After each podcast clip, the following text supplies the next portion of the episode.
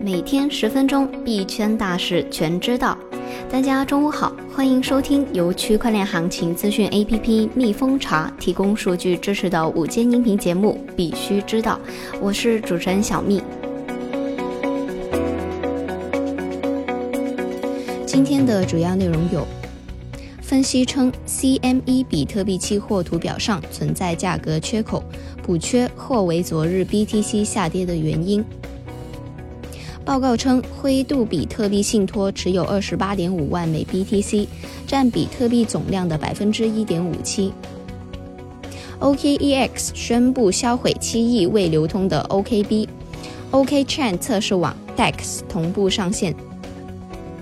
日本议员提议将日本数字货币纳入政府政策指南。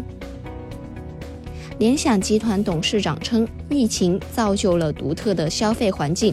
区块链等企业会迎来发展。下面是快讯的详细内容。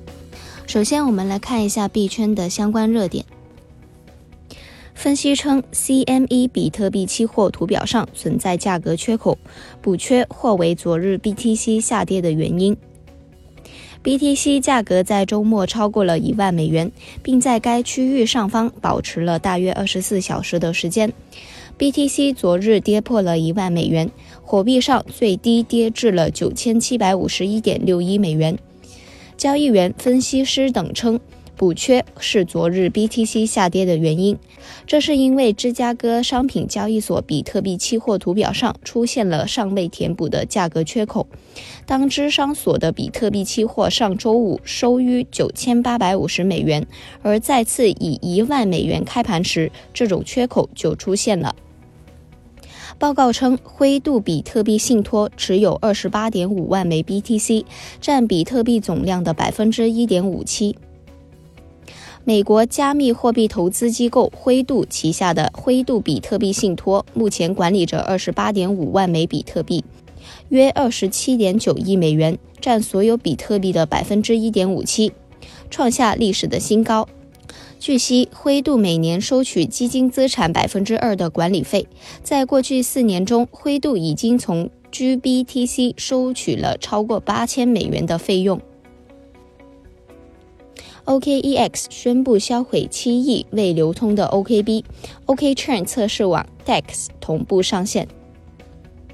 根据官方消息，OKEX 发布了全球领先交易所公链 OKChain 测试网上线公告。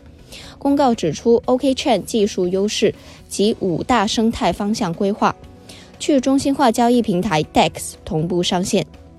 同时，OKEX CEO J 号在个人微博上表示，OKEX 宣布销毁七亿未流通的 OKB，并承诺永不私自增发 OKB。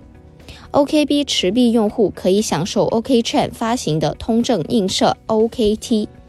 而 OKT 将作为 OKChain 的基础通证，团队将会把创世块 Token 百分之一百按照 OKB 的持仓比例映射给 OKB 持有者，团队将不做任何的保留。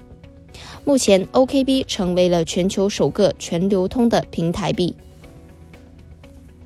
火币将于近期上线火币公链测试网，并发布 HT 全新规则。火币全球站二月十日晚发布公告表示，HT 是火币生态系统的核心资产。近期，火币公链将上线测试网，并结合即将发布的火币公链形成新的战略布局，迎来全新的规则。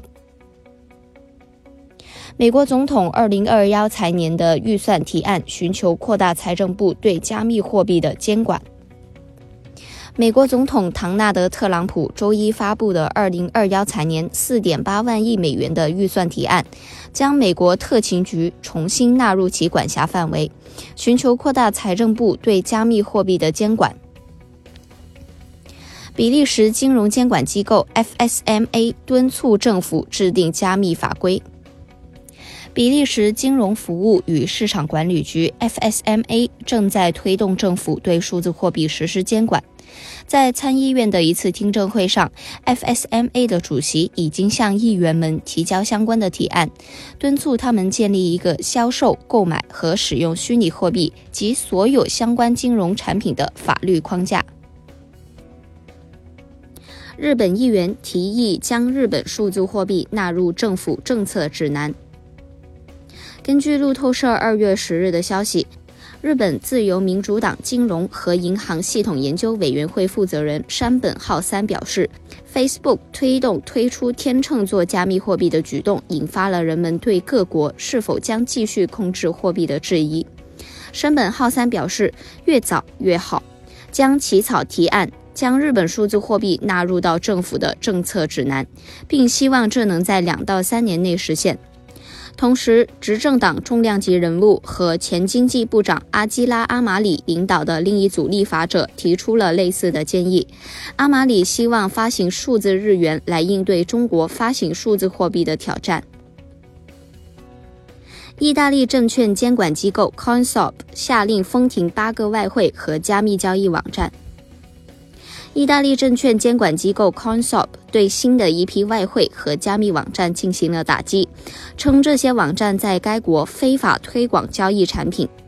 该机构已经联系了意大利的互联网服务提供商，要求其屏蔽所有未获得在该国提供服务许可证的网站。在最新的打击行动中，总共有八个网站成为目标，其中有六家提供外汇和价差合约交易。此外，还有两家从事加密资产交易的企业，交易对象包括比特币和相关的衍生品。赵长鹏反驳分析师关于比特币不被很多国家容忍的观点。比特币分析师杜尔德梅斯特最近参加播客节目时表示，不容忍比特币的情况很有可能开始在世界各地发展和传播。对此，币安 CEO 赵长鹏表示不同意。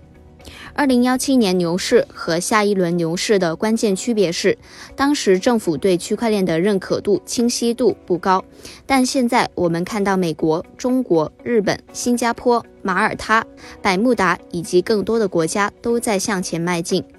他指出，如果这些国家已经在研究这一个领域，不容忍的可能性不大。在另一条推文中，赵长鹏回应称，如果最终出现了不容忍的现象，将会对比特币的采用产生不同的影响，因为人们会更加多的使用比特币，甚至会转向更加注重隐私的资产。接下来是关于国内的消息，国家发改委涂胜伟称，加快区块链等现代技术在农业领域的应用。国家发展改革委产业经济与技术经济研究所副主任涂胜伟表示，粮食生产功能区和重要农产品生产保护区建设是筑牢重要农产品有效供给的压舱石。推进数字乡村试点建设，加快物联网、大数据、区块链、人工智能、五 G 网络、智慧气象等现代信息技术在农业领域的应用。加强现代农业设施建设，增强农业综合生产能力。联想集团董事长称，疫情造就了独特的消费环境，区块链等企业会迎来发展。联想集团董事长兼 CEO 杨元庆在接受采访时表示，疫情造就了独特的社会消费环境，会加速落后模式和业态的淘汰。会逼迫一些企业生出来原本不具备的能力，会提升企业的风险意识，也会催生出创新模式。以人工智能、大数据、区块链、云计算这些技术为内核的企业将会迎来发展，而没有智能作为引擎的公司都会面临生存压力。企业应该在疫情期间积极地探索新资源、新思路。今天的快讯到这里就结束了，我们下期再见。